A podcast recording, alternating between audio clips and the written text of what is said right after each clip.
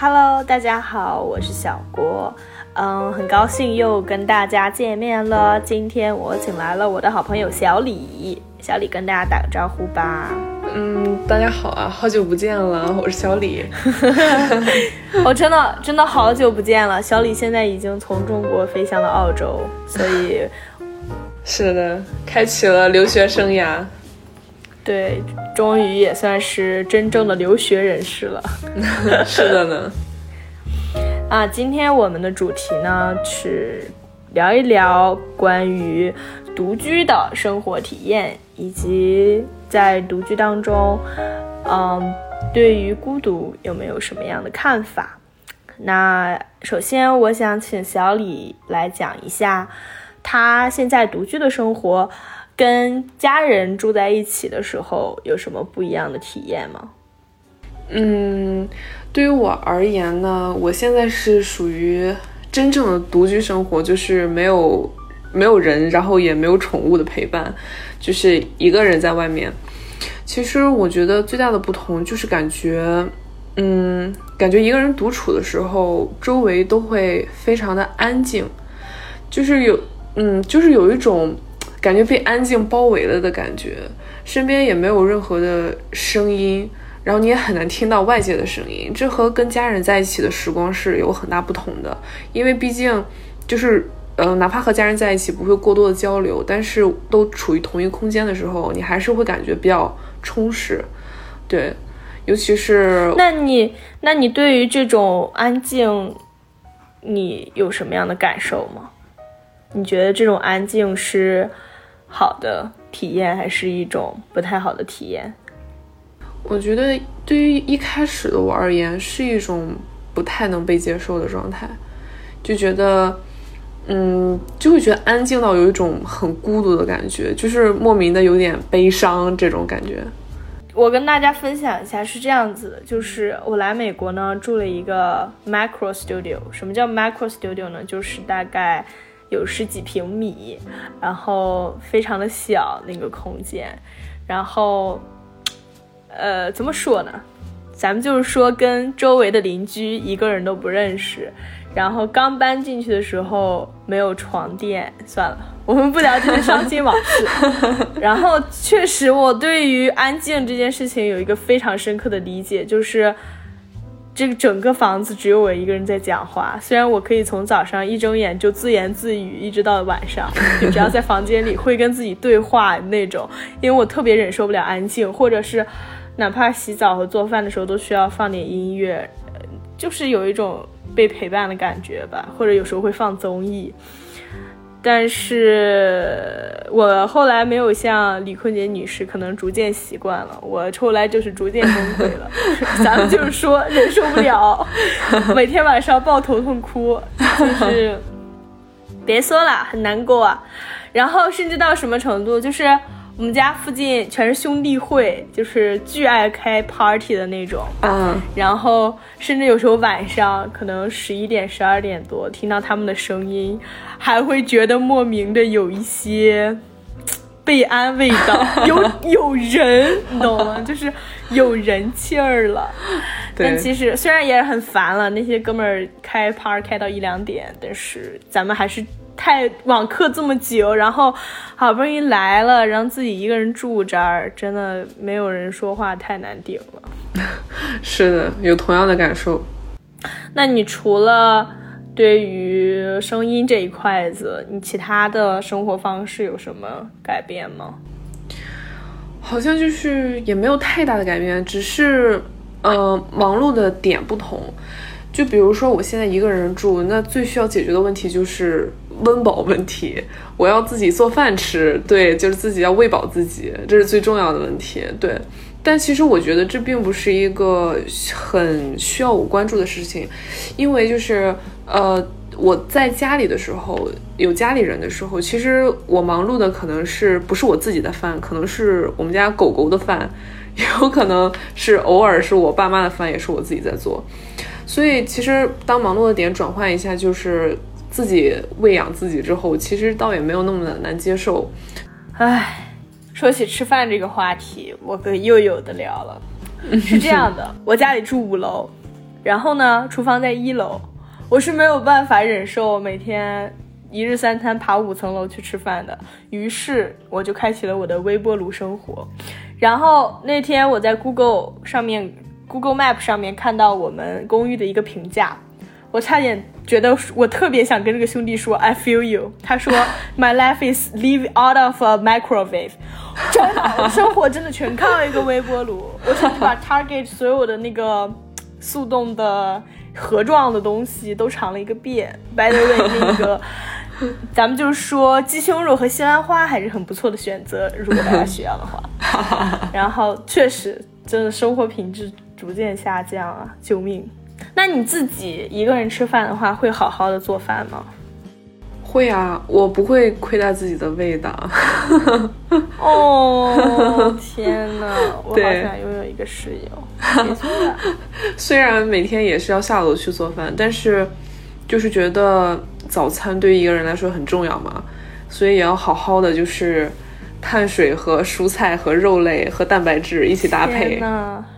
天呐，我都是两块全麦面包塞嘴里。别说了，难。然后之前艾伦，我们有一个朋友叫艾伦，他是一个非常注注意生活品质的朋友，他就经常给我发他做的各种很 fancy 的饭，什么什么炖排骨，什么土豆牛腩，哇，看得我口水直流。别说了，所以就是会做饭的朋友都离你较远。别说了，我会做饭的朋友来了，但我现在不在那边住了。那你时间安排上面会有什么不一样吗？嗯，时间安排上会反而更多出一些出行的时间。嗯，之前没有独居的时候，和家人在一起的时候，更多的就是待在家里，宅在家里，就是和家人在一块儿上网课。对，也是没时间，没时间出门。到了这边之后呢，虽然也是有网课，但是已经。没大有心情去 上网课了，所以一般会出去走一走啊，或者是因为来这边不久，可能会认识一点新朋友，然后和老朋友聚一聚，这个样子很有趣吧？确实挺有趣的。我记得我刚来刚来那边的时候，我跟我所有认识的朋友住的很远，然后我是没有办法，就是徒步每天徒步二十分钟。单程二十分钟过去他们家，然后再二十分钟走回来，所以就一个人在家 emo。不过还好啦啊，这些事情都过去了。是。那你觉得你现在更喜欢现在的生活状态，还是更喜欢之前在家里的生活状态？啊，毫无疑问来讲，我是更喜欢现在这种状态的，因为跟。嗯，孩子和家长一起住，难免会发生一些不愉快或者是摩擦。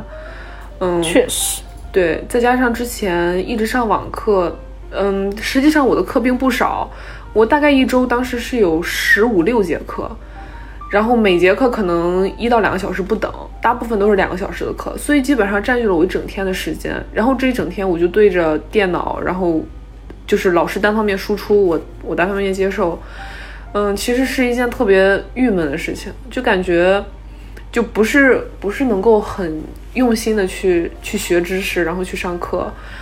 现在的话，虽然到外面来，远离家人，还有一些朋友，但是总体而言，对于一个大学生来讲的话，这样子还是挺不错的，就是既留给自己成长的空间，然后自己又可以选择自己喜爱的生活方式。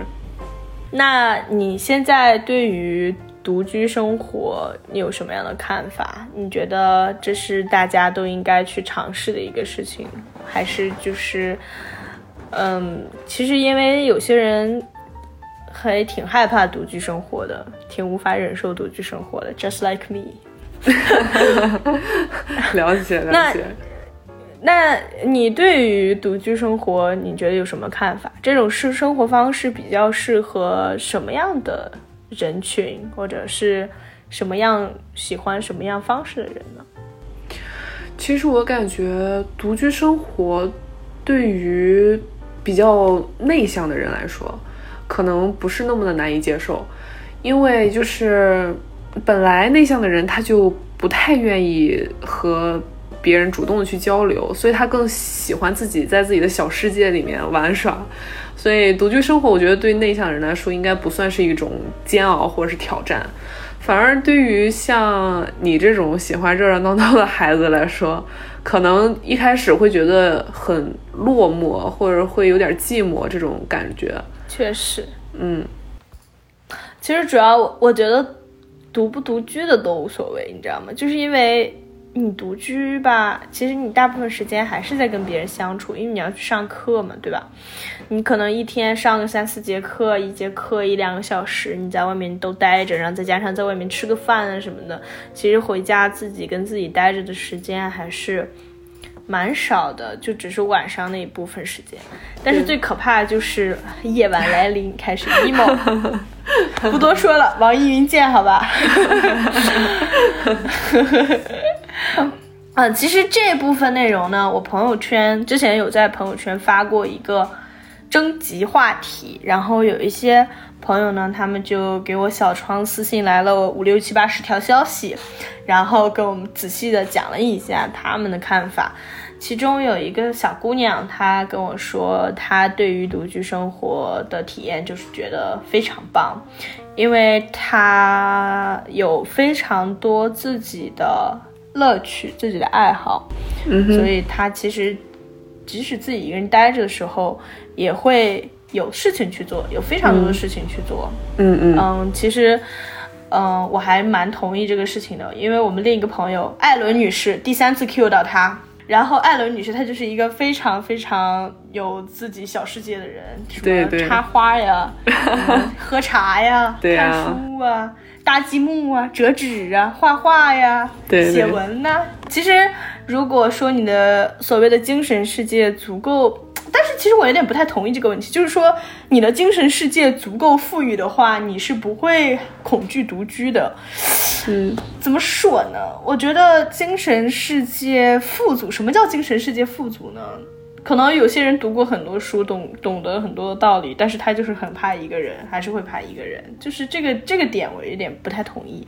但确实，如果你是一个兴趣爱好非常广泛的人的话，你有很多事情去做，可能孤独感就会大大的消失。是，他还就是同样给我分享了一些关于他他自己一些家庭成长的因素，就是我们一起探讨了一下。是什么因素造成他比较独立，然后不太需要陪伴的这样的一个状态？然后他就举了一个例子，就比如说他想要去吃一家自助餐，然后第二天呢，他直接就去了。后来吃饭的时候呢，有一个朋友正好就跟他发消息说他在干什么，然后他就说他在吃自助餐，然后另一个朋友就非常的不理解说啊。一个人去吃自助餐吗？然后他就说不行吗？他就解释了一下，说虽然这件事情看起来很小，但是其实能体会到思维的一些不同。他就觉得说，我想要去做的事情，我就直接去做了，我不会太考虑到我需不需要人陪着我才能去做。他好像更加的有底气，更加的果断，说自己想做的事情就去做。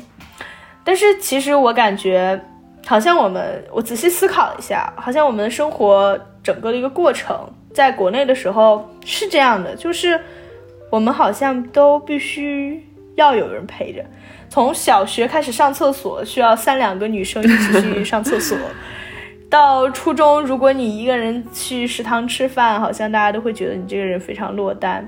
一直到长大之后，社交媒体开始鼓吹说。孤独等级什么？一个人吃火锅，什么？对对对，一个人去医院，好像大家都开始渲染这个气氛。对对对对，就开始说好像怎么怎么样的事情不能自己一个人去做，不然就会显得你这个人非常的没有朋友。我没有朋友。然后回到刚才的话题，然后他就说嘛，他就说他为什么。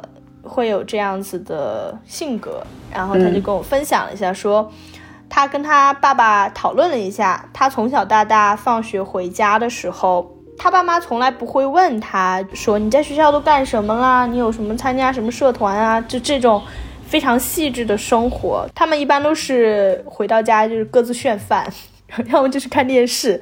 一般都是大家想自己讲的时候就会自己讲，不会说爸妈会主动去问他，就说你今天干什么了，怎么怎么样的。就是其实这个点我还蛮触动的吧，我也不知道怎么讲，因为我我确实就是爸爸妈妈不大管。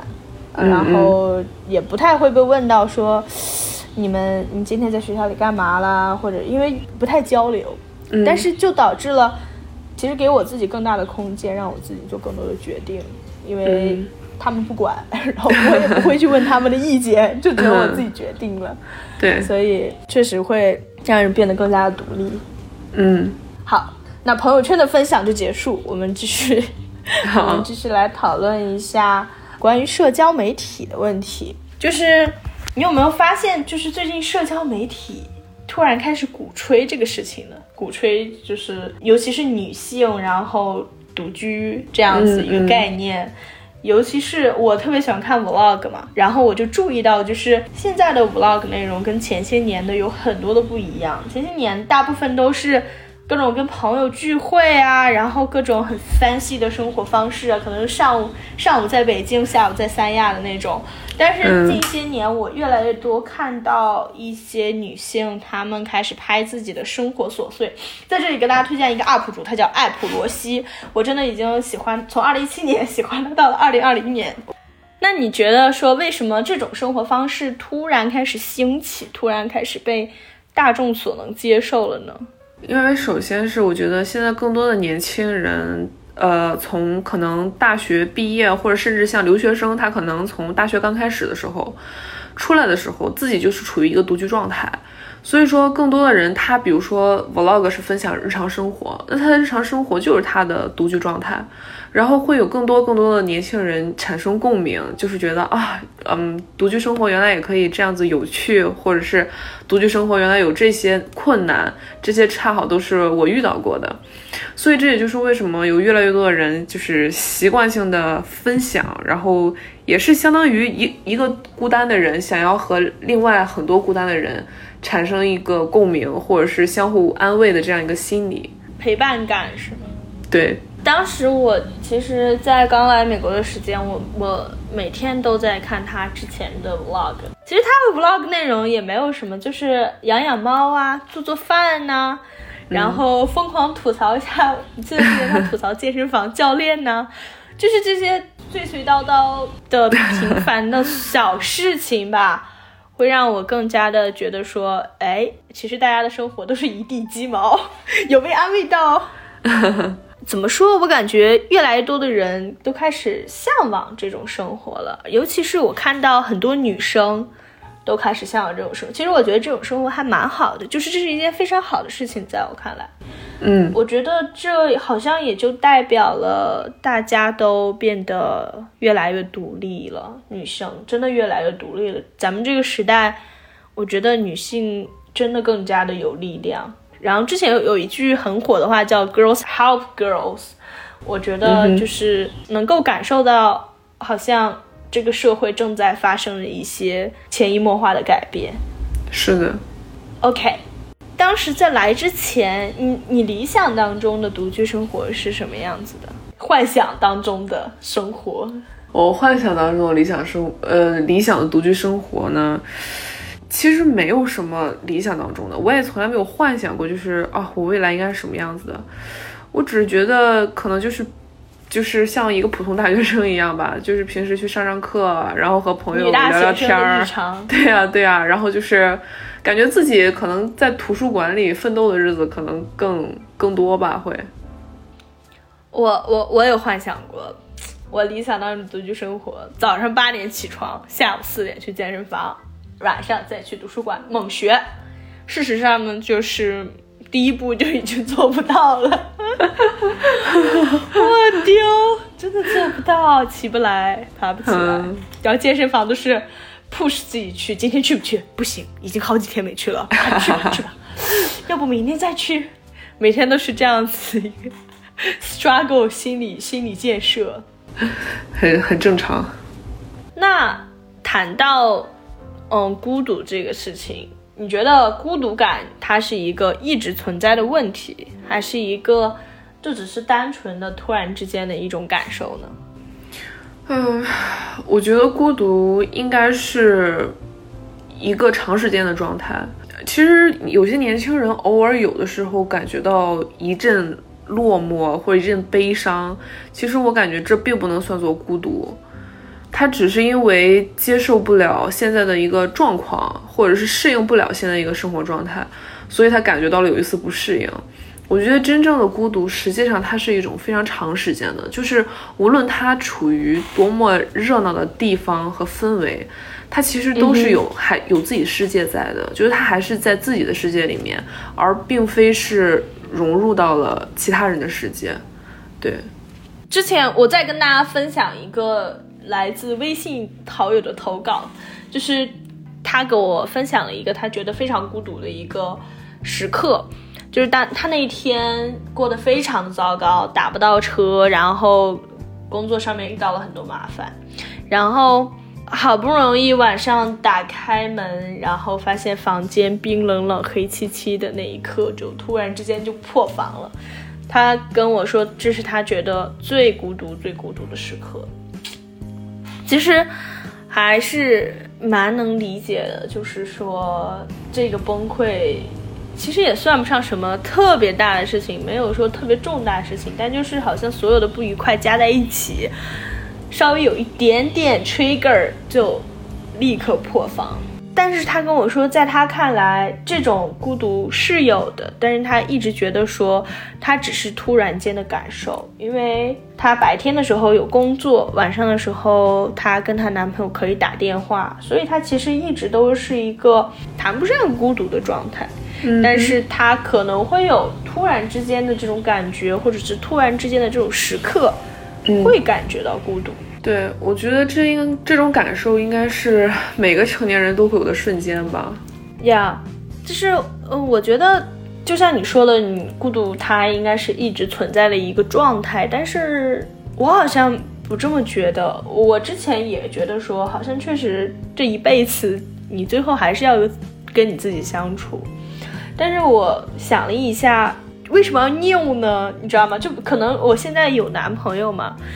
嗯，我之前一直有想过，说我不应该花这么长时间去跟他相处，因为所有的人都在提倡说，每个人都应该有自己的空间、自己的事情，然后谈恋爱只是两个人空余时间谈一谈、搞一搞。我之前也一直是这样子觉得，可是有一天我想通了，也不是想通了，我就改变了我自己的想法，就是爽就完了，管他这么多，在一起就很爽啊，那就那就。花很多时间在一起啊，其实以后也是这样子的，就是以后也会有一个家庭嘛。其实你 maybe 啊 hope so，我们会跟另外一个人一起过下半辈子。其实我并不觉得这有什么孤独的，我并不会觉得以后的生活会是继续孤独下去。但是也有可能就是咱们就是说，如果这段感情不顺利的话，我可能下一个播客就是讲的就是，我觉得人就是会孤独一辈子，不要再劝我。但是我现在的感觉就是，以后肯定不会一直孤独下去的。其实我感觉你像我的话，我觉得人不应该轻易的说自己是孤独的。因为实际上，如果你和你的家人相处融洽，和你的朋友相处融洽，未来可以找到另一半，或者甚至说你这些什么都没有，你只是有一份自己很感兴趣的学业，或者你很感兴趣的工作，或者是你养了一只非常可爱的小宠物，你都不可以叫做自己自己是孤独的，因为你都是有陪伴的。对，哪怕这个人他不和你说话，但是你们之间相处起来，总会比你一个人待在一个。很空旷的空间，然后你一无所有的时候，会好很多，会好很多很多。但其实我觉得这个观点有一点问题，就是说有陪伴就等于不能叫自己孤独吗？其实我觉得孤独在我看来还有另外一种感受，就是你发现你找不到自己的时候，就是你无法找到自我的时候，你也会感觉到很孤独。就像我们之前说的，可能有那个小姑娘，她自己内心很富足，她自己知道自己喜欢的是什么。但是有很多人，他不知道自己喜欢什么，他不知道自己想要做什么，他找不到自己。这种时候就会产生一种孤独感和焦虑感，即使他身边有很多可以陪伴他的东西，但是在我看来，如果自己都没有找到 like who are you 的时候，who am I 的时候，永远都会有这么一个刺儿在心里，你知道吗？就是他会时不时过来刺你一下，你时不时就会感觉到我好像一直都是自己一个人生活在这个世界上。I don't know。或者是再一个感受，就是说他自己喜欢的东西，可能被外界接受不了。他自己喜欢的文化非常的小众，他父母不能理解，家人不能理解。他自己对于这个世界的看法非常的奇特，非常的 unique。我不知道“奇特”这个词合不合适啊？非常的 unique。他可能找不到可以跟他共鸣的人，这个时候其实这种孤独感会比说我一个人待在房间里会更加的强烈，因为他在精神上找不到认可。那面对孤独感的时候，你是怎么处理这些情绪的呢？我很难定义我什么时候有孤独感，可能是我刚来刚来的时候。我会我会有一种感觉，就是因为刚来在隔离嘛，隔离的时候就是那种窗户外面是一片狂欢的景象，但是自己在屋里面就是也动不了，也去去不了出不去。对，那一瞬间有吧，我就是感觉，其实我一直就是告诉自己，当真正你感受到孤独的时候，如果你走进它，而不是去排斥它的话，会好受一点点，就是因为。嗯，你可以告诉自己，独居生活是可以说现在年轻人必不可少的一部分。你在不同年龄段，你可能都会经历过独居生活这一方面。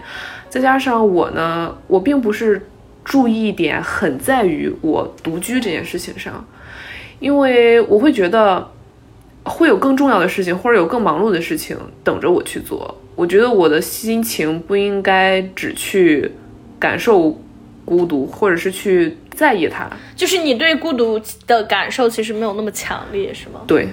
那我跟大家分享一下我是怎么处理孤独感的。嗯，首先第一步，Step One，给李坤杰女士打个电话，一顿猛骂，骂自己为什么做了这个决定，为什么不找个室友。Step Two，晚上一个人闷在被子里面猛哭，猛哭，把把枕头哭湿透，好吧。然后第二天，第二天化个妆，高高兴兴的去上学，然后晚上重复这个循环。emo 住了，真的，咱们然后晚上在网易云一下，咱们就是这样子处理的，猛哭，哭完就爽了。跟大家真实一下，不搞那些虚的。怎么样处理孤独感？哭。不高兴的时候怎么办？哭。自己找个方式发泄出来就就好很多。不过说真的，就 是说一些正儿八经的事情，就是我是怎么处理孤独感的呢？就是找个人，找个男人，不是什么，嗯，不是这样子的。注意注意言语，注意言语，不是这样子的，开玩笑的。这一期如果我转发朋友圈的话，我可能要屏蔽一下我的爸妈了，对，害怕。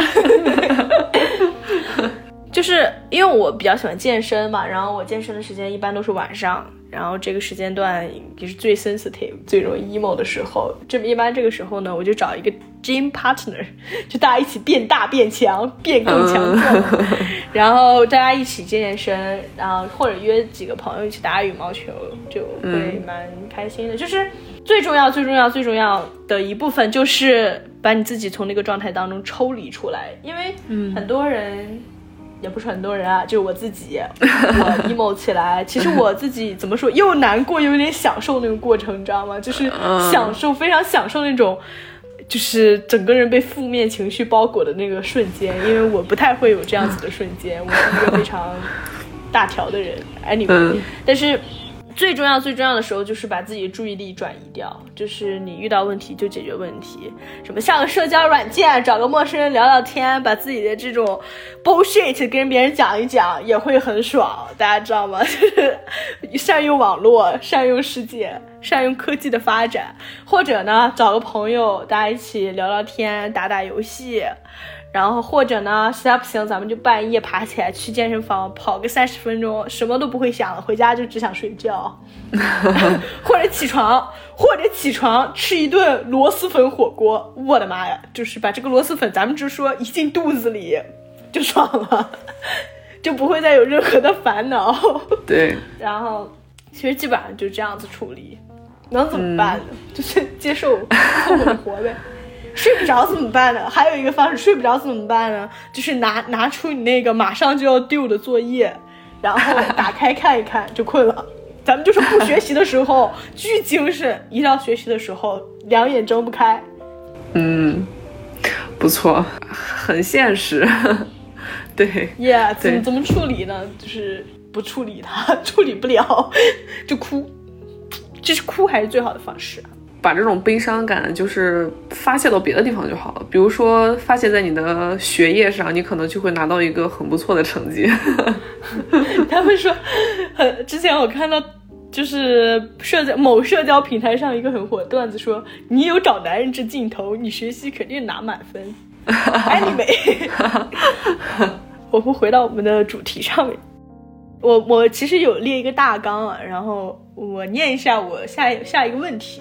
下一个问题是，孤独感被解决的方式是只能找到一个人陪伴吗？然后就是我，我想先回答一下这个问题。嗯哼，我对于我现阶段来讲，嗯哼，是的，是的，我大方的承认，是的，这个这这个这个孤独感被解决的方式是只能找到一个人一直陪着我，就是陪着我，好吗？陪着我，我不行。咱们就是说，我承认精神世界不富足，我不行，我摆烂，我就是需要别人陪着我。这个事情呢，因为由于我和小郭同学呢是互补性格嘛，我们两个是不太不太一样的。就因为我从小其实，呃，小的时候可能很愿意去社交，然后很愿意交朋友，然后很很需要朋友来陪伴我。后来呢，因为一些客观因素、外界因素呢，就渐渐的就是开始。